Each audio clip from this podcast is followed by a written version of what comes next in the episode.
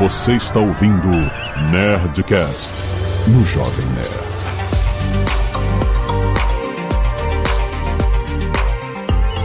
Lada, lada, lada, nerds! Aqui é Alexandre Antônio do Jovem Nerd. Ah, oh. Aqui é Roberta Arcoverde e eu já fui corna de Mirk. Céu. Quem nunca? Aqui é o Maurício Linhares e eu já marquei encontro no, no chat do UOL. Aqui é Paulo Silveira e eu hoje em dia já faço negócios via WhatsApp. Aqui é o Mário Souto, deve soltinho e eu queria ter aquele botão de chamar a atenção do MSN de novo, só que não. Aqui é a Zagal, eu instalei uma porta USB na minha moto.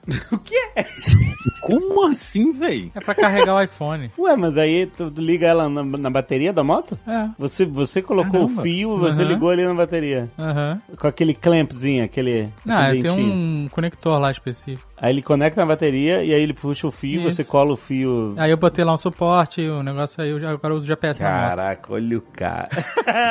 Isso aí, Cyberpunk total. Smart, Nerd Tech? Smart Bike. é, muito É que bom. eu tenho que buscar meu bolo.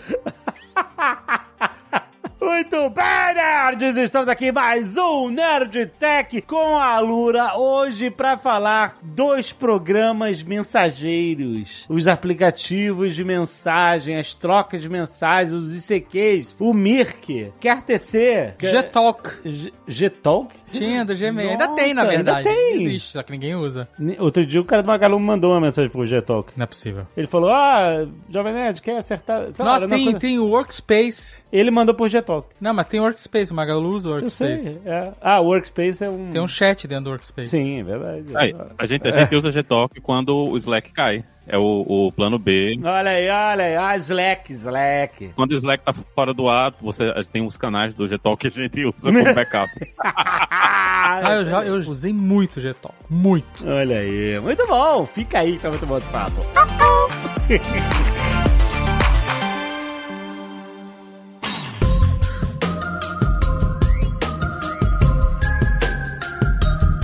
Sabe o que é triste? Ah, É que alguns anos. Porque assim, o ICQ, ele deixou de existir há muito tempo já, né? aham. Se bem que ele acha que ele ainda existe, né? Não, ainda existe. É, Ainda existe? mas ele deixou de ser um negócio, né? Porque ele parou de funcionar, uma época ele deixou de existir, depois ele voltou, né? Você lembra o seu número desse aqui? Então, 5142673. Meu Deus, olha que impressionante. então, o meu foi, quando ele voltou, eu tive um espasmo de memória Ah, e eu lembrei do número. ah. Só que eu não anotei e agora eu não consigo lembrar mais.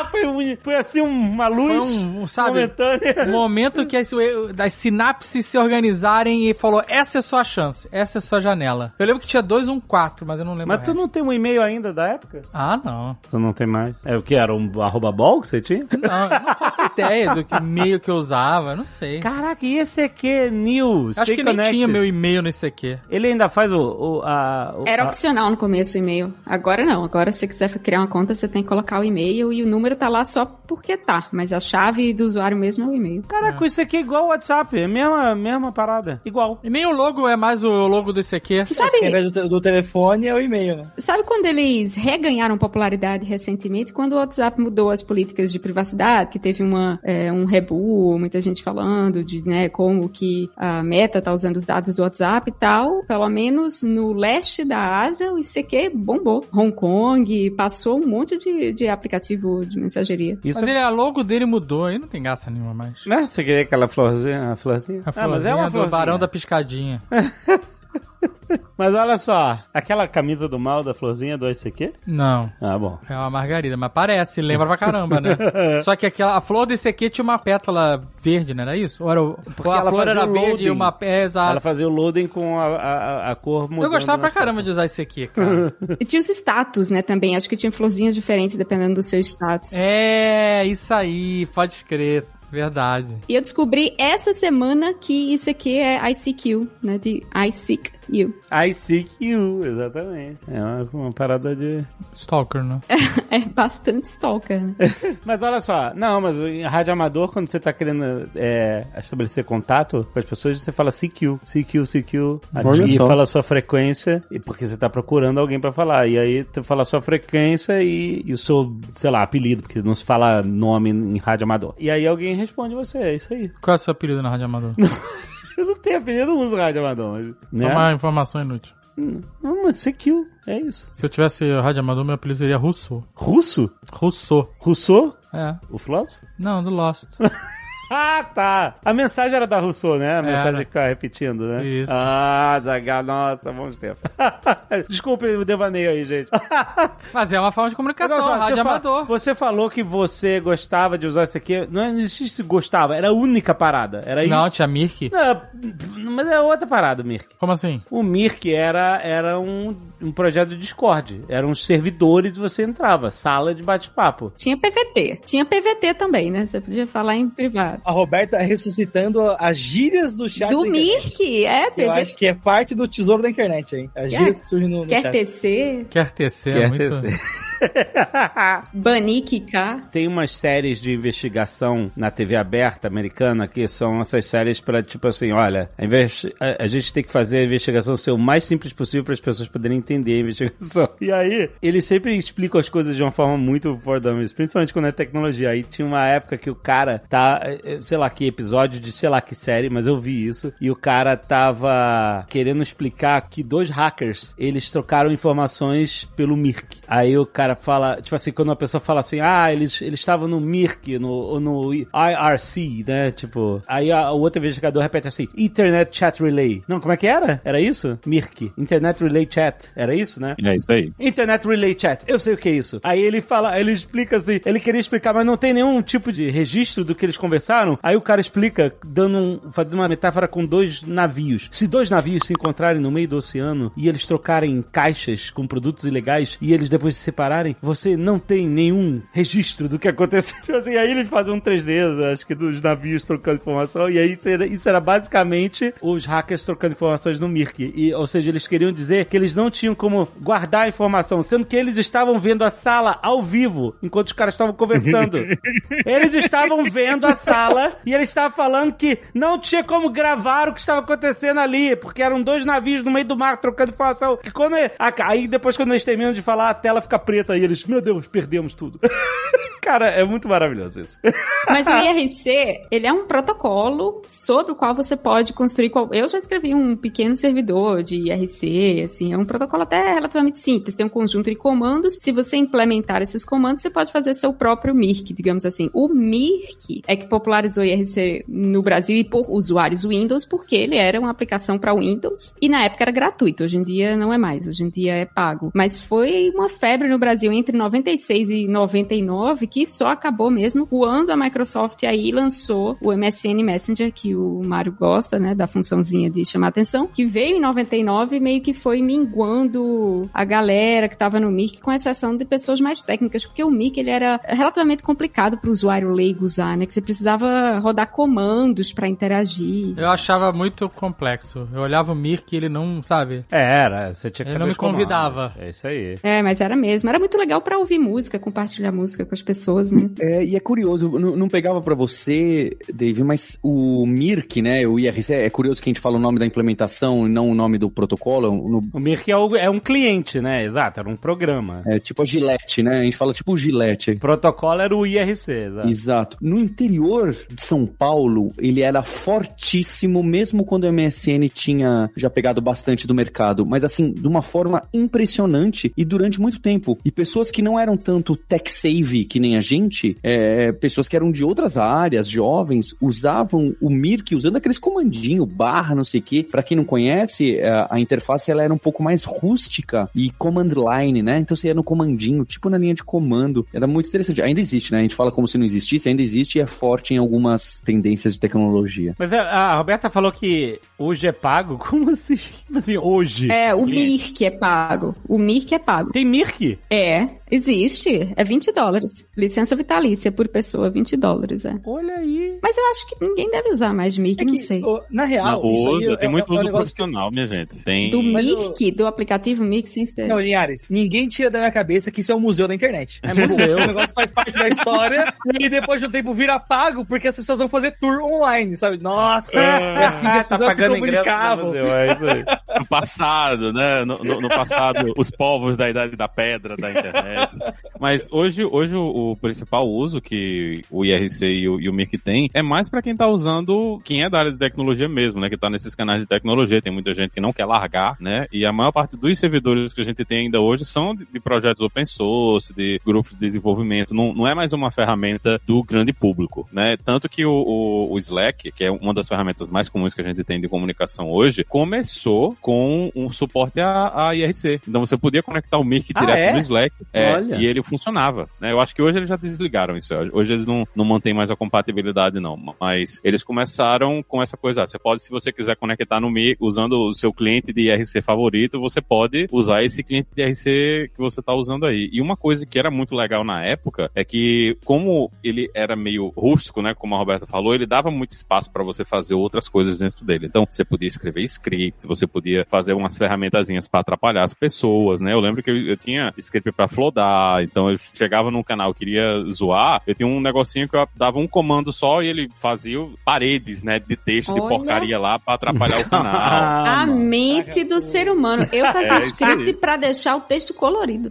Ah, olha aí. Né? Eu ia pra zoeira. Aquelas, né? O, negócio o poder tá aí, né? Cada um usa do jeito que Cada, é, cada um usa do jeito que você quiser, né? Mas isso é uma coisa que, na época, foi muito interessante pra quem tava usando essa ferramenta, né? É uma das coisas que muita gente sempre lembra, porra, eu comecei a programar fazendo script de Mirk, né? Eu fazia o scriptzinho pra fazer alguma coisa ali dentro, pra logar nos canais mais rápido, né? Os canais que você queria usar todas as vezes. Então, tinha um monte de coisa que a gente podia fazer. A linguagem era uma linguagem de script bem simples, mas que dava pra você fazer muita coisa e você via o negócio acontecendo, que era o mais legal. É quando você, eu, tipo, quando eu rodava o, o scriptzinho de Flodar, eu chegava, sentava na cadeira assim, dava uma afastada só pra ver a tela passando, né? E o pessoal gritando, tentando falar alguma coisa e acabou essa tela. Olha aí. Tinha muito esse tipo de coisa e hoje se mantém, né? Mais na comunidade do desenvolvimento, porque o pessoal é velho, né? O pessoal gosta de usar coisa velha. Tem essa coisa do museu da internet aí que o Mário gosta, mas é porque é simples, né? É barato você rodar um servidor de IRC e se você quer rodar um negócio simples pra todo mundo e você não quer, né? Isso é muito daquela coisa da galera que não quer, ah, eu não quero usar soluções de grandes empresas. Você não quer usar o Slack, não quer usar Discord, não quer usar nenhuma dessas outras ferramentas. Você levanta o seu servidor de IRC lá e bota seus amigos pra conectar e faz as discussões todas lá. E tinha já naquela época também uma ideia de, de moderação de conteúdo, né? Então os canais tinham operadores, aí além dos operadores você podia colocar um maisinho lá, eu não lembro do nome do status que era, mas é como se fosse sub-operadores. Então se não tivesse nenhum operador que é hoje equivalente a um moderador né, no canal, esses sub-moderadores podiam ter o poder de, por exemplo, banir o Maurício quando ele flodasse. É, deveria ter sido banido. Exatamente, exatamente. E, e isso era a alta sociedade da internet, viu? Quem tava no Jampa lá, lá em João Pessoa, né, há muito tempo atrás, eu, eu ainda, ainda conheço muita gente que era a galera do Maisinho, né, e o pessoal dos moderadores Galera pelo, do Maisinho. pelo nick do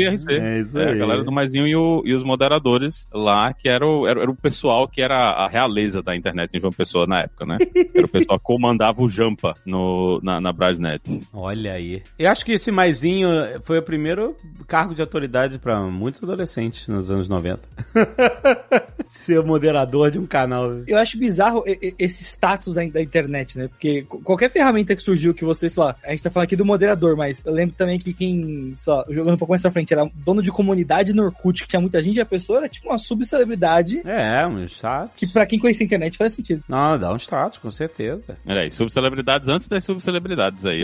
Tinha muito porque os servidores eram centralizados, né? O, o maior aqui no Brasil era a Brasnet, que mantinha, então todo mundo que conectava entrava nesse servidor da Brasnet e tinha os canais já conhecidos. Então, se você não, não conhecia ninguém e você entrava, por exemplo, em João Pessoa, você ia procurar um canal João Pessoa ou Jampa, né? Então, eventualmente você caía naquele canal, a pessoa que criou o canal, né? Que era o dono, era o moderador já, né? E todo mundo entrava no canal, então ele tinha esse poder, né? Dentro da comunidade da internet na, naquele ambiente. O pessoal fazia encontro, né? Que depois virou Orcontro e essas coisas, mas tinha evento. O pessoal ia pros eventos com a camisa com o nick, né? Nas costas, pra você saber com quem é que você tava falando. Tinha uma pequena comunidade de pessoas que não era muita gente que tinha computador e conseguia acessar essas coisas na época, né? Isso é, como a Roberta falou ali, o, o- fim dos anos 90 e início dos anos 2000, mas tinha muita gente que usava essas coisas, né? E, e participava desses eventos, participava da comunidade. E tinha as comunidades relacionadas, né? Ali tinha, eu lembro que tinha o pessoal que jogava RPG, tinha um grupo de vampiro em- em João Pessoa que tinha canal também. Então era, era meio que todas as tribos ali misturadas nesse ambiente de Mirk que a gente termina perdendo quando a gente vai para ferramentas como o Messenger, né? Porque no Messenger são só as pessoas com quem você tem contato, né? Ou, ou você adiciona uma pessoa, ou você pega o contato da pessoa, mas no Mirk você tava ali num canal com todo mundo, você podia conhecer as pessoas ali no diretamente no canal, mas no Messenger não, né? No Messenger não tinha essa, esse crescimento orgânico da, das pessoas que, que você conhece. Você tinha que realmente ter o contato da pessoa para poder adicionar aquela pessoa e, e, se comunicar com ela. E não tinha um lugar centralizado. Né? Eu lembro que o Messenger só teve, só foi ter grupo de conversa já muito depois. Né? Lá naquele início você só falava de uma pessoa para uma pessoa mesmo.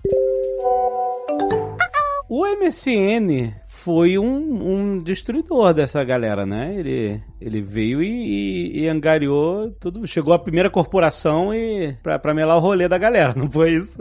Como é, é, é, curioso, não é? Porque tinha o ICQ, isso que eu também não consigo entender. A gente colocou na pauta, é, isso tudo é um pouco misturado. Mas o IRC, assim como o chat da UOL, tinha muito aquele foco do grupo, de salas, de assuntos. O MSN e o ICQ, a não ser que eu não fosse heavy user MSN, mas eu era assim. Eles tinham mais essa característica direct, né? De direto pro. Talvez até existissem grupos e etc, mas não era Sim, o que pegava. Tinha, tinha grupo no MSN. Eu cheguei a participar bastante de grupo no MSN, principalmente de comunidade de jogo, assim. Então, sei lá, começava a jogar algum jogo e a galera montava um grupo já no MSN. Uhum. E eu acho que um dos fatores que pegava muito também é porque ele já vinha no Windows, né? Então você abriu o Windows, ah. ele tava lá, então você ah, logava na sua conta Microsoft. E aí você estava, você, nossa, como que eu faço pra usar isso aqui? É, ah, convide alguém por um e-mail. Aí todo mundo na família criava e-mail, todo mundo com o e-mail do Hotmail, e aí Microsoft pegou um monte de gente nessa. Velha é estratégia outra... Internet Explorer, né? É, e outra coisa, o e-mail do Hotmail, né? Que a gente não tinha acesso ao e-mail e chegou o Hotmail com 2.5 megas gratuitos de e-mail, né? Que é, não, não, não, tinha, não era fácil você ter conta de e-mail gratuito. Você tinha conta de e-mail do seu provedor de internet ou de alguma outra coisa assim. Mas quando o Hotmail chegou com e-mail de graça e tinha um MSN, você para, acho que no início você só podia usar o MSN se tivesse conta de do Hotmail, né? Acho que não dava para acessar sem, sem conta do Eu Hotmail. E empurrou muita gente, né? Já vinha instalado no Windows, então você botava lá o seu Windowsinho XP, ele abriu o MSN para você se comunicar, você pegava os seus contatos, criava um e-mailzinho no Hotmail, pronto. Comeu o mercado mais uma vez com o poder do monopólio, né? e eu lembro que logo quando o celular começou a bombar Android, eu lembro que a minha mãe tinha comprado um, que ela fazia, sei lá, zilhares de anos que ela não trocava de celular. Ela comprou bem no comecinho ali. Acho que nem, nem tinha o WhatsApp popularizado ainda. E na época ela tentou baixar o aplicativo do MSN, só que era horrível de usar. E aí pouco tempo depois veio o WhatsApp e aí acho que foi o, o, o boom todo, assim, tipo, o aplicativo do MSN era realmente muito, muito, muito ruim, assim. Mas ainda Mas ele, ele era time, né? Ele era bem mais amigável do que um Mirk da vida também para se comunicar sim, com as pessoas, sim, sim. né? É, um, um computador total. É, bem mais baseado em mouse, em interface com usuário, em clique, arrasta. Você conseguia personalizar certas coisas que no Mirk você não conseguia, de tema, né? É, eu tinha uma amiga que quando ela digitava, ela usava uma fonte em que todas as letras da fonte eram animadas. Então era Nossa, um meu Deus, horrível. inferno conversar com ela só de ler no, no, o, o, texto da pessoa. Coloridas e animadas. Uns pulavam, Não, dançavam, foi... giravam. Era um inferno. E foi o boom da Comic Sans também, né? Todo mundo usava Comic Sans. É, no Nick, corações e mais corações e estrelinhas.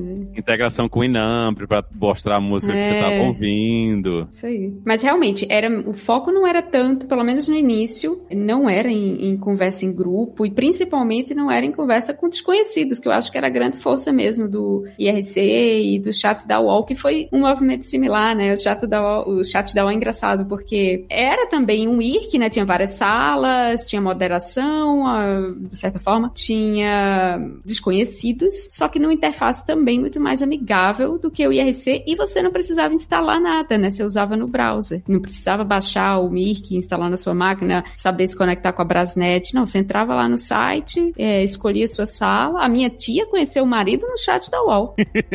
lá no final dos anos 90. O, o, chat da UOL provavelmente deve ter sido a maior ferramenta de, de chat no Brasil na época, né? Porque muita gente usava, tem essa coisa de você não ter que instalar, e era o maior provedor de internet do país. Então, era uma parada meio Microsoft entregar o MSN no Windows, né? Tipo, você conectava pelo UOL e você tinha o chat da UOL, é isso. E você tinha o chat da UOL. E, e muita gente tinha, né? E, e, mesmo quem não tinha, queria falar com outras pessoas que estavam lá também, então terminava todo mundo se juntando dentro daquele ambiente. E assim, eu vou dizer que, em termos de capacidade técnica, aquilo naquela época era um, um negócio incrível, né? Porque imagina a quantidade de gente que estava pendurado naquele chat, né? No, no na sexta-feira de meia-noite, né? Até o, a segunda-feira de seis horas da manhã, né? Todo mundo lá na sua linhazinha de escada usando o, o chat do UOL. Eu não lembro muito dele ter dado muito problema, né? Eu lembro muito de problema no Mic, mas no chat da UOL era, eu, eu, É. pelo que eu me lembro, era um ambiente assim que funcionava, né? Um feito de engenharia, principalmente para aquela época, né? E tinha Pois é. mídia, você podia mandar foto, compartilhar foto, então realmente 20 anos atrás, impressionante. E a gente demora para ter novas opções. O Google tenta, né, ali dentro do Gmail, ele- eles metem o Google Talk dentro do Gmail. O Google Talk ele tem umas coisas interessantes, que ele falava um, um protocolo que era um protocolo padronizado, né, que era o, o XMPP, que era um protocolo que outras ferramentas open source usavam para fazer mensageria. Todo mundo achava que o Google Talk ia ser o- a ferramenta que ia consumir todo o resto do mercado, né, porque todo mundo tinha conta no Gmail, todo mundo estava começando a usar o Google, tinha essa coisa de ser um protocolo aberto, então não precisava, se você quisesse usar em Linux ou outros sistemas operacionais, você conseguia utilizar ele de forma tranquila, não deslanchou, né? Eu, eu lembro de ter usado um pouco, né, na época que ele saiu, na época que tava todo mundo pegando conta do Gmail com um giga, né, um giga de dados na sua conta do Gmail, né, e todo Uhum. mundo ficou desesperado para pegar ainda suas mais leva. É. o pessoal vendia no Mercado Livre conta no Gmail, né? O convite pra, convite pra conta do Gmail, tá aqui. Eu, eu, eu conheço gente que pagou, acho que 10 ou foi 20 reais pra pegar um convite numa conta do Gmail. O Google meteu isso aí, né? Colocou essa a ferramenta, a ferramenta teve uso, mas não sei, eu acho que não sobreviveu, né? O, Google não é muito bom nessas coisas, né? Ele, ele gosta É, muito é isso de que eu ia matar. falar. O Google, ele teve uma sucessão de fracassos em, em ferramentas de, de chat, né? Assim, acho que todo mundo usa, usa bastante o Meet, inclusive, sei lá, a gente tá gravando aqui usando o Meet, mas pra vídeo chamada, mas pra chat mesmo assim, foi uma coisa que não, sei lá, não, nem vingou tanto. Tem chat no Meet? Tem, tá lá no Gmail ainda, né? No, no, no cantinho ele continua Ah. aparecendo. É, teve um rebranding, né? Virou Hangout. É, mudou nome. o nome. Eu chamava de Hangout até ano passado. Mas o, o Gtalk tinha um aplicativozinho, era bem bonitinho, todo branquinho. verdade. Era, era, era, era- porra, a interface do aplicativo era muito legal. E, Mas e é depois padrão da Google mesmo fazer isso, né? e ele ganhou umas funcionalidades interessantes, né? Que você conseguia fazer ligação pra número direto do Gtalk, né? É, isso era bom, verdade. Tinha muita coisa legal, né? Nem tudo funcionava no Brasil, mas dava pra você fazer muita coisa no, no Gtalk, mas, não sei, eu acho que não, não atingiu a massa que eles imaginavam que ia atingir e eles terminaram largando, né? E entrou ali dentro do Hangouts e hoje é, ninguém fala disso, né? Não, eu, eu não, eu não tenho nenhum contato. É engraçado, né? Porque eles devem ter acreditado que, ah, a gente tem tantos usuários de e-mail cadastrados e a gente vai conseguir pegar essa galera toda É, para eles usarem nosso mensageiro. Exato. E, e pelo que a gente tá percebendo, não, não converteu, né? A galera que usa e-mail não é a mesma que tá usando o mensageiro deles. inclusive eles tentaram revolucionar os e-mails com aquele Google Wave, lembra? Nossa! Aí foi depois, né? Um pouquinho depois. Acabou o e-mail, vamos criar um negócio mais complicado ainda. Isso aí não foi o que virou o Drive depois? Não, Não. o Wave mataram Não. mesmo depois. É, o Google foi morto enterrado. Um que foi pré, o que foi uma ideia do Google disruptiva pra acabar o e-mail e depois virou o que era o Drive. Eu lembro que o Gmail dava tanta é, espaço de nuvem assim pra você que as pessoas estavam guardando os arquivos e mandando e-mail pra si mesmo. Eu Tinha, falei- eu- tinha um. Não sei se era um site, um software, tinha alguma coisa que ele, entre aspas, transformava o seu Gmail num drive, num. que ele, um ele cloud. lia só os anexos que estavam lá. É, porque você, ele ia quebrando os anexos, porque antigamente, eu não sei como é, é, hoje ainda tem também, tem um limite, né, do tamanho de arquivo que você pode mandar pro Gmail. Se for maior que o, o limite, ele joga pro drive. Naquela, Ah, naquela época é, ele não no- tinha drive. É, exato. E acho que o limite era tipo 4 mega o tamanho do arquivo, não era muito grande. É, pra época era, né? Aí tu ficava Então ele, quebrando. ele é exato, você subiu o arquivo nesse site, era Ah. bem isso. Ah, Aí ele ele quebrava. Quebrava em vários arquivos de 4 mega e mandava vários e-mails pra Era- era, uma gambiarra. Era tipo um WinRAR quando quebrava pra botar- os arquivos no disquete. né? É isso aí. Só que ele Nossa. fazia isso e aí, se você quisesse baixar alguma coisa, você tinha que usar ele pra puxar todos aqueles Caraca, arquivos cara, de volta. Que e- gambiarra. Mas eu usei, eu lembro de ter usado É. e com certeza eu tenho esse backup em algum lugar. eu nunca mais toda ferramenta que você construir vai ser abusada, né? Eu lembro que na época do Dropbox o pessoal criava múltiplos e-mails para ter várias contas no Dropbox para aumentar a sua própria conta, né? O pessoal criava muito, dava pra ter muito espaço com isso aí. Era, porque você começava com 10 gigas e ia até 20 gigas, que é cada pessoa que você convidava e criava conta dava mais 500 mega para você. Então todo mundo fazia isso. Era o padrão da, da sociedade, esse tipo de coisa. As Linhares, voltando aqui só pro G-Talk, eu acho que isso que tu falasse de você poder ligar para telefone, isso veio meio como tentativa talvez de competir com o Skype, né? Que naquela época também era outra ferramenta de mensageria que estava correndo ali por fora, antes da aquisição da Microsoft, e que conseguiu uma base de usuários também muito grande muito rápido. Eu que penso- curioso, né? Pois Roberta, é. você falando de Skype é uma coisa que fazia parte da minha- do meu dia a dia, né? Tinha momentos da vida que eu tava, agora é Skype, agora tem que fazer isso no Skype. Hum. E sumiu da minha vida, né? É curioso ver. Sumiu, é impressionante. A gente, durante muitos anos, gravou o Nerdcast via Skype. É, exatamente. O que matou o Skype foi esse tempo da compra da Microsoft que eles ficaram sem fazer nada, né? E ficou todo mundo sem entender qual era o caminho que a ferramenta ia sair, começou a surgir outras coisas, apareceu o celular, com- meio que comeu, né? Porque uma das grandes vantagens do Skype logo na época que ele saiu, principalmente para quem estava trabalhando em, em ambientes profissionais, é que o Skype ele usava um protocolo P2P para comunicação. Com esse protocolo P2P, mesmo em um ambiente que você estivesse assim supostamente controlado, né? Se tivesse firewall na empresa, essas coisas, o Skype muitas vezes conseguia atravessar o firewall e conseguir se comunicar com o pessoal que estava de fora. Muita gente que estava trabalhando no escritório queria conversar com os amigos do lado de fora, né? Matar uma horinha. Ele podia usar o Skype para fazer isso. Então conheço muita gente que fez isso aí. O cara tava lá no escritório e a única ferramenta de comunicação que ele tinha com o mundo do lado de fora era o Skype, porque o Skype furava o bloqueio da rede e muita gente usava o Skype para fazer isso. E foi a primeira ferramenta, eu acho que provavelmente foi a primeira ferramenta, né? De VoIP gratuita, né? Você conseguia É. fazer ligação, né? Você conseguia fazer ligação para outras pessoas com voz, né? De forma gratuita, independente do ambiente que você tivesse. Também por causa dessa coisa do protocolo P2P que eles tinham. Não teve alguém, se não me engano, teve uma época que algum presidente ou CEO de uma grande telefônica no Brasil acusou, acho que, acho que foi o Skype, de ser pirataria. Lembra? Foi, foi, foi. é. Porque era uma ameaça pesada É. pra esses caras. Ainda é, né? Mas hoje o modelo de negócio mudou na telefonia, né? Mas era, os caras tinham esse, entre aspas, monopólio, né? De, de comunicação, onde as pessoas precisavam usar telefone e tal. De repente ninguém mais precisava usar telefone. As pessoas é, usavam o Skype, usavam a internet e era tudo de graça. Exatamente. E aí eu lembro que o cara acusou o golpe fortíssimo. Acusou, exatamente. Você tinha que estar no computador, né? Naquela época não tinha smartphone. Nesse É, no não começo, né? Na febre do, do Skype, a ideia era essa. Mas eu, eu lembro que foi bem na época que eu saí de Recife e fui morar no Rio. E eu falava com meus pais via Skype à noite, porque era surreal fazer ligação DDD. Era muito mais caro na época telefonar, né? Skype você fazia de graça, VoIP, a qualidade era decente, com internet boa, então é, tudo funcionava. É. Funcionava muito bem. Funcionava no começo, funcionava muito bem. Depois ele destrambelhou. Hoje eu não tenho nem instalado o Skype. É, sumiu mesmo, né? Eu tenho uma pessoa que só, com quem eu só converso via Skype, que é uma pessoa um pouco menos da tecnologia, né? Deve ter instalado 20 anos atrás, até hoje usa. então eu sei que a aplicação ainda funciona, mas ela é bem ruinzinha, assim. É, é bem. A interface é praticamente a mesma. Como o Maurício falou, a Microsoft não fez muita coisa em cima do Skype desde então. Comprou pra matar. É, foi pior, viu? Eles compraram pra colocar de base pro Microsoft Teams, que é outra ferramenta de mensageria que surgiu pra concorrer com o Slack, mas que digamos assim, que é um tanto do que, do que o Slack. Mas assim, isso tudo é passado porque agora a gente tem o metaverso.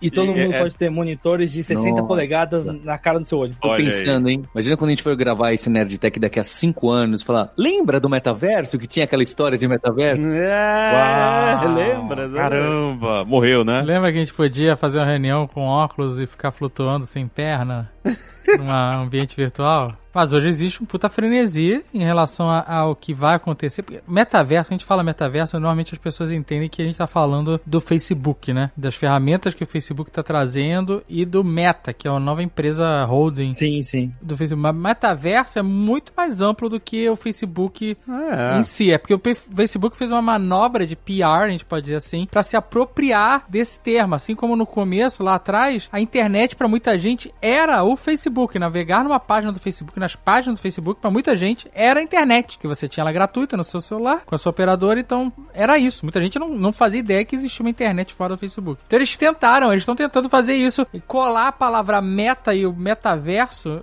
neles. Mas qualquer ambiente virtual é metaverso. Tem show dentro do Fortnite. Galera vai lá pra assistir um show.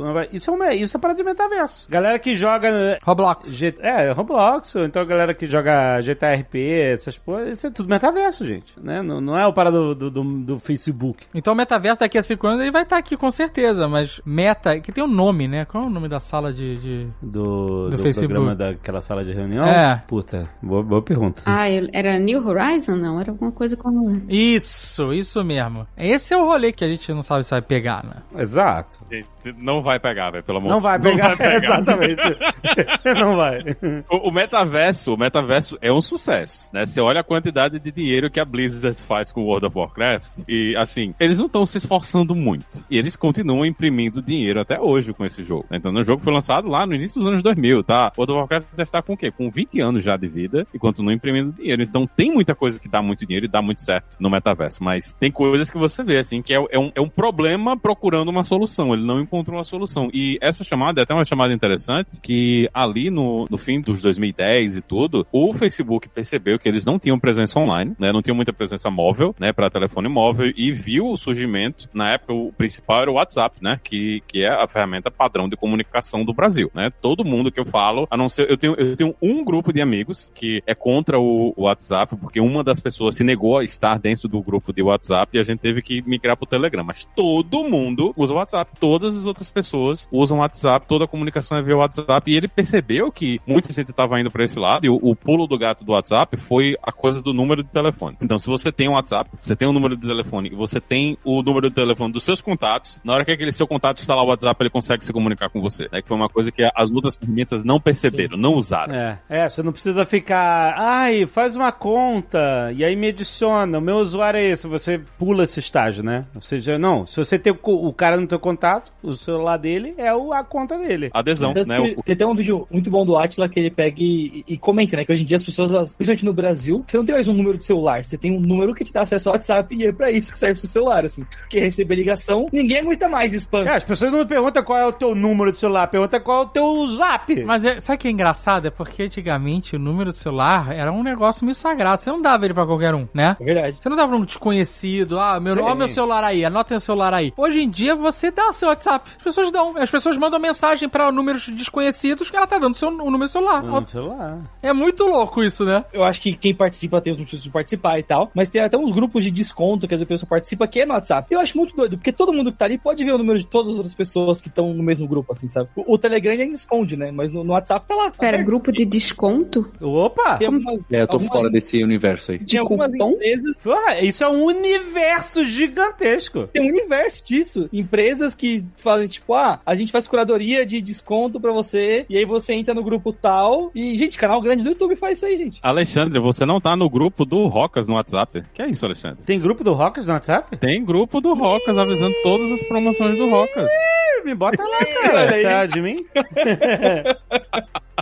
O Rocas é o mercadinho brasileiro que a gente tem aqui, né? O- é um dos maiores. Os caras Olha aí, o Rocas tá fazendo do valer o negócio. Eles avisam quando sai o pão francês? Porra, vai pitar a cada francês. meia hora. Que inferno. E tem muito disso, e isso foi uma parada que foi o, o grande golpe deles, foi isso. Nos Estados Unidos não pegou muito, porque SMS aqui é gratuito já faz muito tempo. É até esquisito, às vezes, quando o pessoal me bota em, em grupo de SMS aqui pra discutir alguma coisa, porque, eu, porra, eu sei que são pessoas de países diferentes por causa disso. né? Os brasileiros que eu conheço aqui, todo mundo se comunica via WhatsApp, e quando é com os americanos, é grupo de SMS. Mas quando o americano trabalha com muitos brasileiros, ele aceita o WhatsApp, ele já vai. É, não, aí o cara tem que ter, né? Não, americano não é. Mas não é só.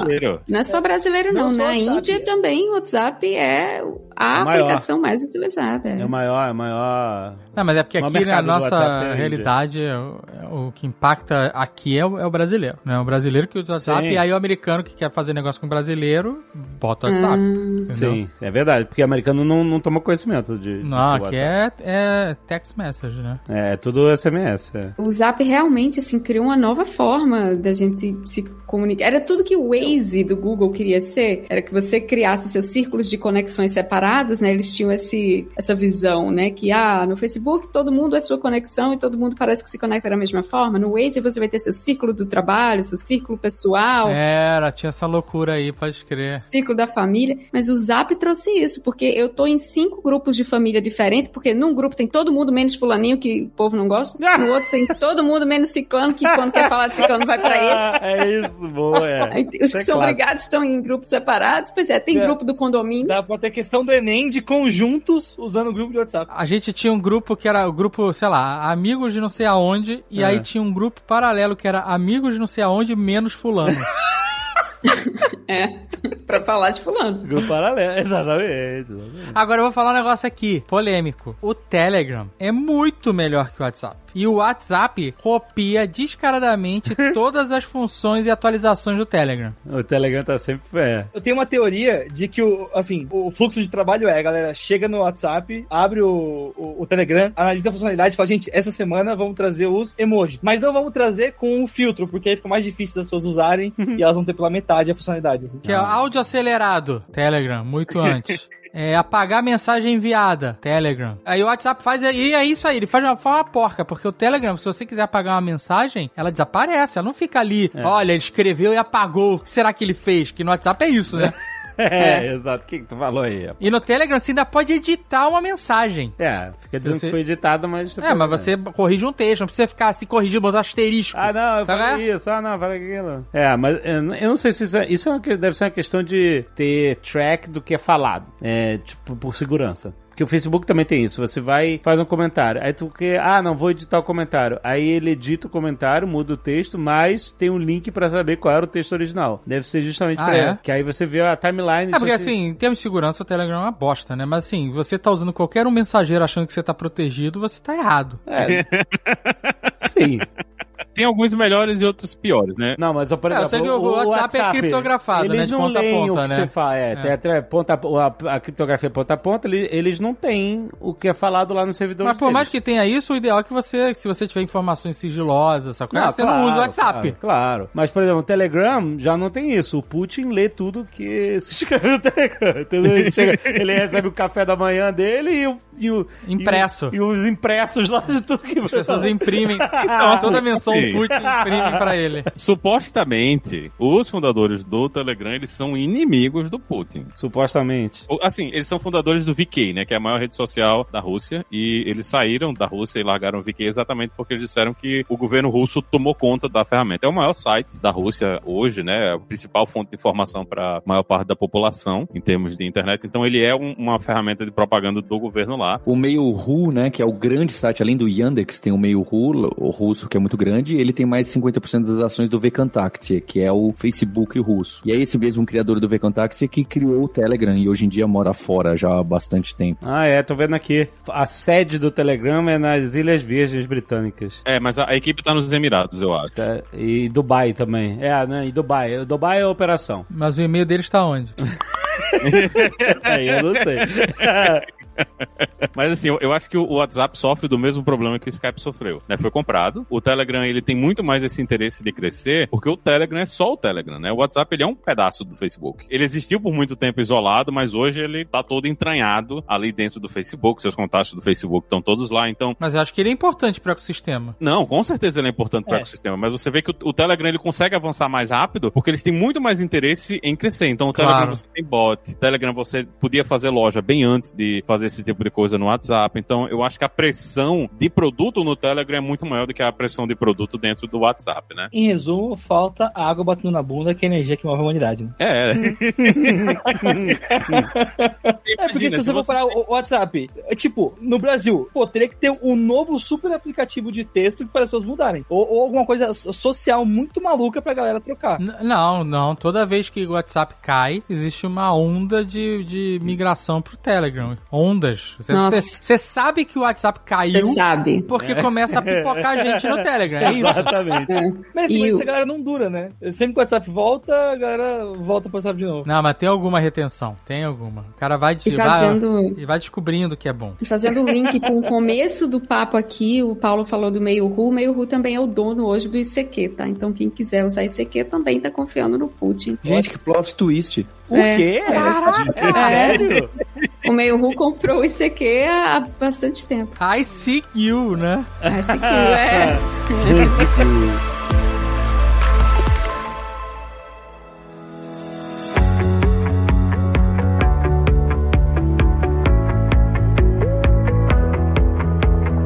Eu acho que o que falta para nesse mercado assim fora da Ásia é uma ferramenta equivalente ao WeChat. Mas é que o chat é o super app, é o sonho do super app. É, mas assim, poderia ser. O WhatsApp, ele teria o poder hoje de ser o super app no Brasil, se implementasse as coisas de tudo de pagamento, implementasse essas coisas de loja, Mas por causa do quê? Do número de usuários? por causa do número de usuários, a, a penetração da ferramenta é gigantesca dentro do Brasil. Então podia oficialmente se tornar a ferramenta padrão de comunicação de tudo no Brasil. Eu não entendo por que não aconteceu ainda. Eu sinceramente não Ó, entendo por que um não virou. O que você diz? O super app, o o WhatsApp como super app. É, porque o WhatsApp É. não virou super app. Ó, o meu chute é, ele tinha toda a chance do mundo de virar antes do Pix entrar. Que foi naquela mesma época ali que o Banco Central tava pra lançar o Pix e teve o WhatsApp Pay entrando no Brasil, que teve várias tretas na época de, de ah, se será certo ou não, o WhatsApp ter tanto poder e tudo mais. E aí o, o, o pessoal acabou brecando e aí fez o Pix bombar. Porque eu tenho certeza que, pô, você tá mandando um texto, o botão de mandar dinheiro tá do seu lado. Tem um lugar que eu compro comida aqui perto de casa que toda vez eu cogito pagar pelo WhatsApp,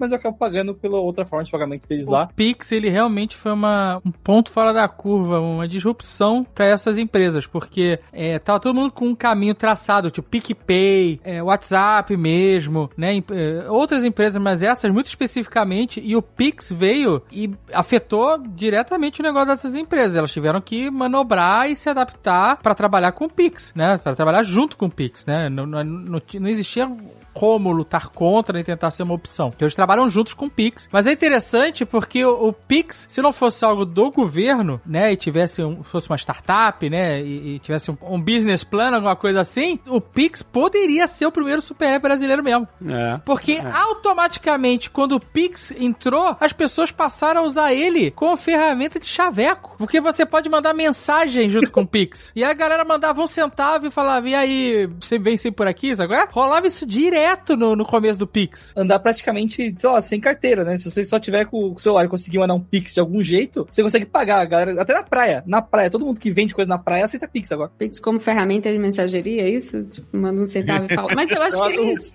O futuro é o chat via Pix.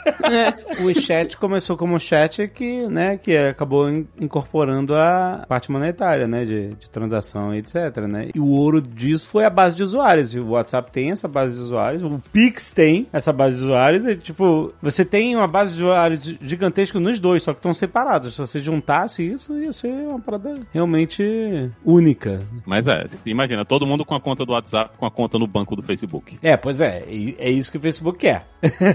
Automaticamente o maior banco do Brasil, né? Exatamente. virar automaticamente o maior banco do Brasil. A parada do WeChat é que é, é o governo, é a parada do governo, né? Então, Não, o WeChat é privado, não? O WeChat não é da Tencent, não? é privado? Mas integra com tudo, né? Eu- Virou tipo sistema operacional, né? Assim, se você for parar É. pra fazer uma analogia bem bizarra. Ó, Você, você paga, você vai no restaurante, tem o menu do restaurante, você paga o restaurante, você paga o metrô, você paga todas as coisas. E, e isso eu acho que é um, um- um dos vacilos que a gente tem nesses ambientes, que são milhares de coisas que deveriam se comunicar, mas elas não se comunicam e você tem que se preocupar com todas elas em isolamento, né? Porque, assim, pra mim não faz muito sentido eu estar me preocupando com todas as contas em todos os lugares, principalmente aqui nos Estados Unidos, que tem coisas ridículas, né? Hoje, aqui na Flórida, eu não faço mais isso, mas a empresa de energia que eu usava lá na Filadélfia, ela tinha a minha, o meu usuário e a minha senha do meu banco. Caraca. Eles, eles logavam, provavelmente com um web scraper, né? Um, uma aranhazinha que navegava, um robozinho que navegava dentro do site do banco para fazer o pagamento para eles. É um negócio que é inacreditável, né? É- Inacreditável. principalmente do Brasil, é, é, é impossível você imaginar uma merda dessas acontecendo,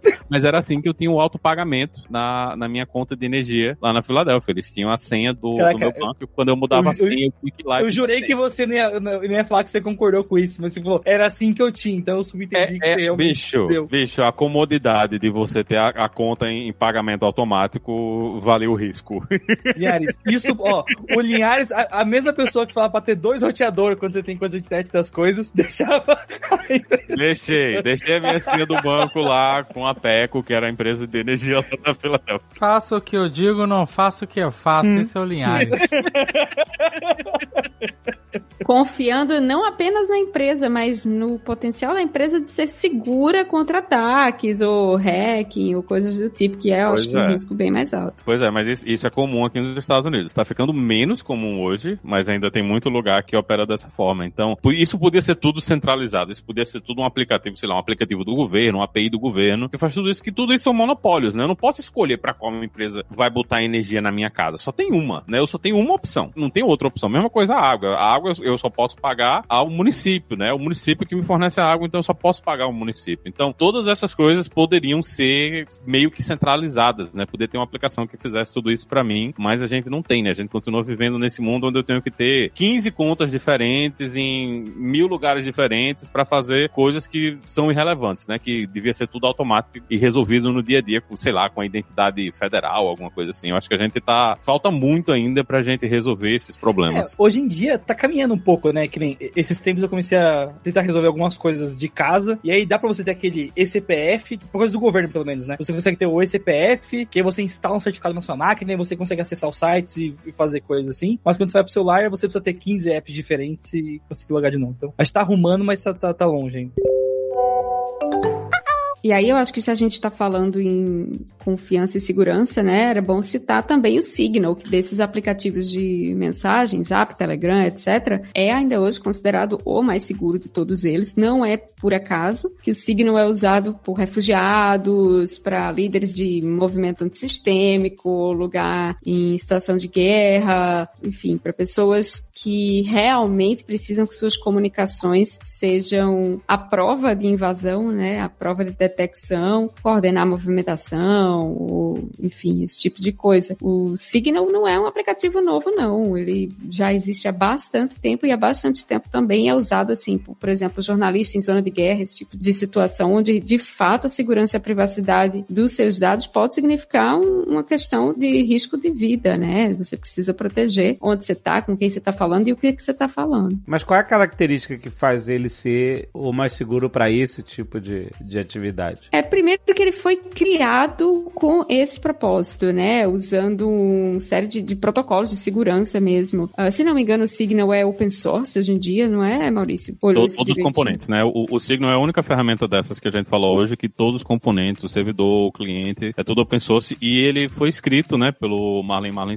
Moxie Marlin Spike, que é um, um pesquisador da área de segurança. Ele já tinha outras aplicações, né? Na, na época era o, o Red Phone Text Secure, eu acho o nome das aplicações anteriores antes de virar Signal. E é, é um, é um cara que tem um histórico grande e como ele é open source, está tudo disponível, inclusive o protocolo, o pessoal já foi lá verificar se o protocolo realmente é seguro, se a ferramenta ela realmente funciona de forma segura. Então você consegue ver o código e fazer a verificação, né? É. Para validar que exa- exatamente essa comunicação que está tendo aqui é segura. E tem outros diferenciais que ele não tem a opção de não ser, né? O Telegram, por exemplo, ele não usa criptação de ponto a ponto por padrão. Você tem que ir lá e escolher especificamente para que isso aconteça. O Signal isso não, não é opção, né? Você sempre vai ter que fazer esse tipo de coisa. E o Signal ele não, ele tenta coletar menos metadados de você, né? Todas essas outras ferramentas, ah, pede número de telefone, pede e-mail, pede outras coisas para usar na sua aplicação, né? Então, por mais que elas sejam seguras, esses dados podem ser vazados. O Signal não exige nada disso, né? O Signal você tem um endereço lá, você vai usar com esse endereço. É um pouco mais difícil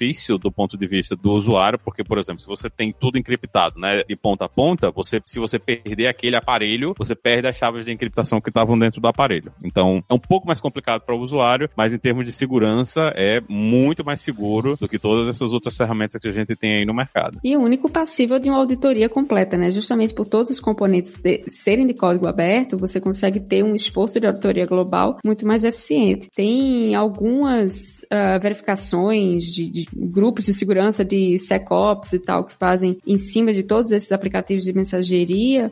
Brache, o Signal sempre aparece como o mais seguro ou um dos mais seguros na frente dos comuns que a gente usa mais comumente, né? Como WhatsApp e Telegram. Ele não fica vulnerável também, assim, tipo, em questão de segurança, de alguém, sei lá, quebrar, entrar no servidor, etc. Não, o fato do código ser aberto, na verdade, ele é, é a única coisa que permite a gente ter certeza de que não tem um middleman ali, que não tem uma caixa preta que eu não posso acessar, que na verdade está mandando esse meu dado, sei lá, para o governo, que na verdade está guardando esse dado de uma forma que ele não deveria estar guardando. Eu consigo auditar exatamente a implementação, os detalhes de implementação, tanto dos algoritmos de segurança, como de que forma os dados são, que dados são armazenados e de que forma são armazenados, para garantir que de fato eles não podem ser quebrados, né? E assim, para quebrá-los você precisaria quebrar chaves de encriptação que ou algoritmos de criptografia que matematicamente não são possíveis de ser quebrados com a tecnologia que a gente tem hoje. Claro que a gente está falando de um mundo pré-computadores quânticos. No dia que alguém conseguir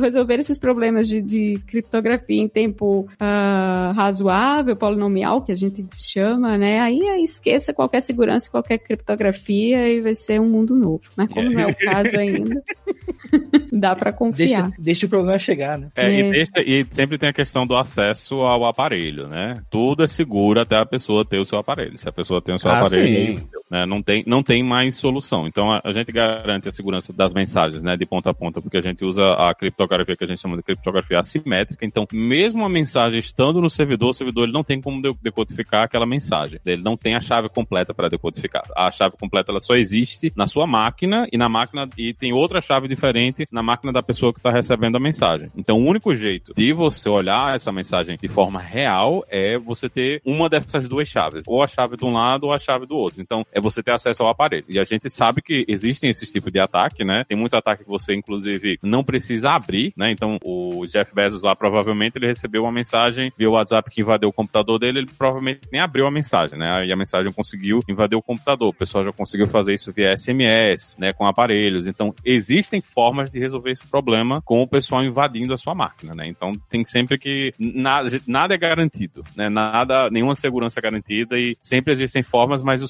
Signal é a ferramenta que vai dar mais segurança para quem precisa de comunicação e privacidade. Tem uma máxima nessa área de segurança, Alexandre, que é segurança por obscuridade, não sei se é a melhor tradução, mas não é segurança. Então, se para você ter a sensação de que você é seguro, você tem que esconder detalhes da sua implementação, na verdade você está enganando a si mesmo, né? Você sabe que algo é seguro de fato quando você tem código aberto, que todo mundo consegue ver sua implementação e dizer se há falhas nela ou não, né? Ver o código fonte, como você construiu a aplicação, para dizer, olha, você está cometendo um bug aqui que pode se tornar uma vulnerabilidade na sua aplicação. Essa auditoria de código, né, e ser transparente com relação ao código, na verdade, ela confere mais confiabilidade para a gente que está usando o aplicativo, de que ele é de fato seguro e é algo semelhante ao que a gente faz aqui com a urna eletrônica, por exemplo, né, que também está submetida a auditorias de diferentes grupos, onde o código-fonte pode ser lido, embora não por nós, né, não pela comunidade como um todo, mas a ideia é essa, né, uma vez que você expõe a implementação, os detalhes de implementação, você ajuda a globalizar a quantidade de olhos, né, que estão olhando para como se faz as coisas e que poderiam capturar um problema de, de segurança ou uma vulnerabilidade que você não, não sabe que existe acho que os próximos passos, né, da, se for ver todo esse mecanismo de comunicação e comunicadores, acho que é interessante ver como a gente envelheceu e começamos lá atrás, essas ferramentas também tomaram nossos espaços de vida de trabalho. Então, quando eu comecei lá, falei, olha, eu faço negócios no WhatsApp, antes, três anos atrás, eu rejeitava quando as pessoas queriam falar coisas da empresa, reunião, comprar, vender, algo no WhatsApp. Eu falava, não, o WhatsApp é uma comunicação pessoal. É, você quer me escrever alguma coisa da empresa? É e-mail ou Slack. Mas é interessante ver que os comunicadores que antes eram completamente completamente assim, um foco social, pessoal. O Discord seria um exemplo mais recente. Talvez a, a Twitch é um pouco diferente, mas o Discord em especial vai tomando lugar que Slack e Teams foi desenhado. O WhatsApp e o Discord vai tomando esse espaço, né? Então gera ainda mais aquele caos que hoje em dia o pessoal critica bastante da nossa sociedade, que fica sem os limites do trabalho e do que, que é pessoal. Tudo misturado, a gente se perde. Eu não sei se eu respondi a pessoa no WhatsApp, no Slack ou no e-mail. Não consigo saber onde estava aquela thread, aquela comunicação e fica bastante complicado. Tu usa o Slack pessoal, assim, pra...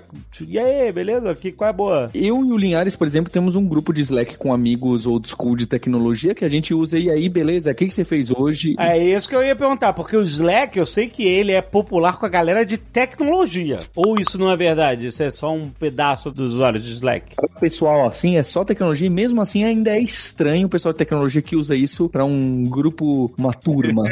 é, é, particularmente estranho. O Slack, eu, normalmente eu vejo mais no contexto empresa ou um grupo de pessoas tocando um projeto. Normalmente é trabalho, é isso? É, a gente usa o Slack do jeito que a gente deveria usar o Discord. Mas como a maior parte das pessoas é velha demais para usar o Discord, a gente usa o Slack, entendendo? mas a ideia do uso que eu e o Paulo temos nesse grupo do Slack era pra gente estar tá usando o Discord, mas é porque o Discord, o Discord eu acho que ele não era nem uma ferramenta tão conhecida assim na época. Eu acho que a gente vive também muito de ciclos, né? A gente tava é. em ferramentas que eram ferramentas de mensageria privada, né? Só pros seus amigos, para as pessoas são próximas. Aí o pessoal vê, ah, mas agora eu queria descobrir o grupo dos meus de todas as pessoas que jogam, sei lá, Elden Ring, né? Então tem um Discord das pessoas que jogam Elden Ring. Então eu vou lá no Discord, tá lá com essa galera que tá do Elden Ring. Então são ferramentas que elas estão estão resolvendo problemas diferentes, né? Em tecnologia a gente tem muita gente usando Slack, provavelmente porque você já tem o Slack na sua máquina e tem um grupo, ah, tem o pessoal que programa em Go, né? A linguagem de programação Go. Tem o Slack do pessoal que programa em Go, porque o cara já tá usando o Slack no trabalho, é só mais um, um, um quadradinho do Slack que aparece lá para ele, então é mais cômodo para ele estar tá usando o Slack para esse tipo de caso. Para mim não rola Slack.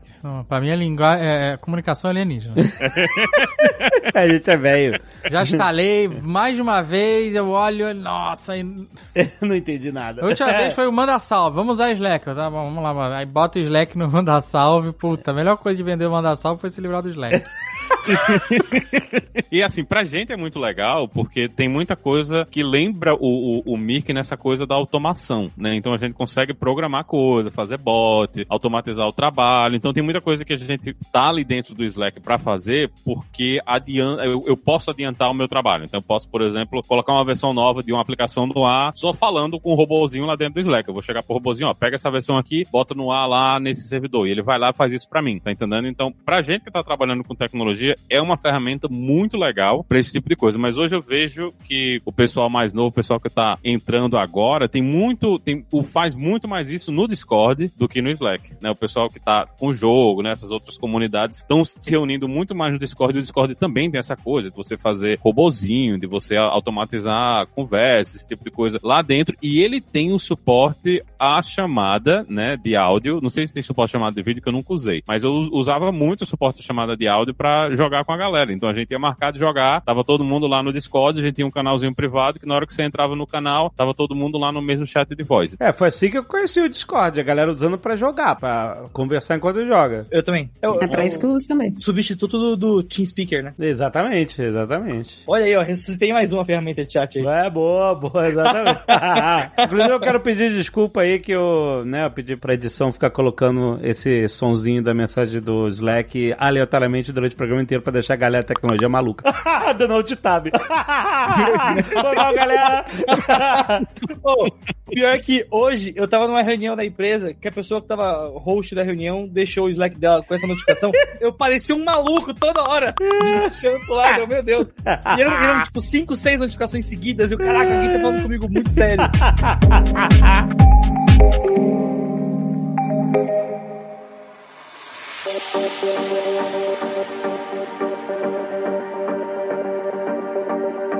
Meu querido Paulo, que nós temos para ensinar os nossos queridos? Vamos, vamos abrir um canal do Mirk, da Lura, com o Jovem Nerd?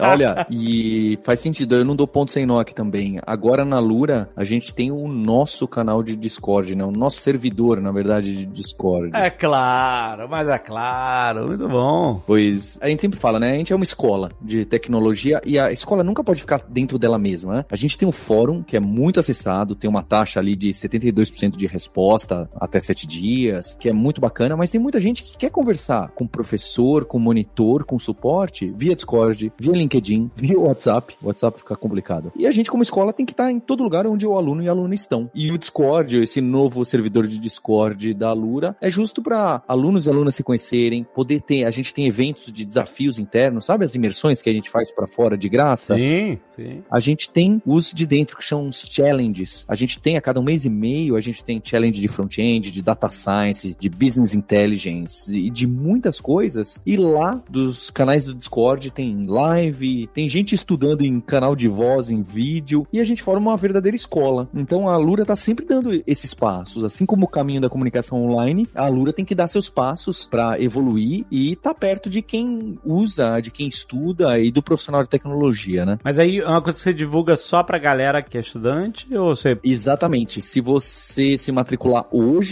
lá com o link de 10% de desconto que o Alexandre vai dar já já para você, Aham. você já recebe no e-mail de onboarding e também hoje em dia quando você loga, que a gente tem uma dashboard bem diferente, a gente mudou bastante o onboarding, né? Esse welcome para as pessoas que estão se matriculando, lá tem também o servidor do Discord Ah. Pra você já entrar, falar o que que você quer, é, quais seus objetivos profissionais, você já vai encontrar outras pessoas com os mesmos objetivos, vai ver gente do suporte, vai ver eu por lá, talvez. Dá pra conversar bastante e realmente né, se sentir dentro de uma escola, que esse é o nosso objetivo. Excelente, gente. Então vocês já sabem, o link com o desconto de 10% é aluna.com.br barra promoção barra nerd pra você ter acesso a todo o acervo de cursos de mais de mil cursos da Alura e também, obviamente, né, o fórum, né, toda a comunidade e agora o Discord da Alura pra você poder discutir com a galera e, pô, vou fazer o Slack da Alura também, cara. e o ICQ. Ué, O ICQ da Lura, exatamente. Vai lá, galera, tem link aí no post. Não perca a Lura, sua escola online de tecnologia. Valeu, galera, até mês que vem!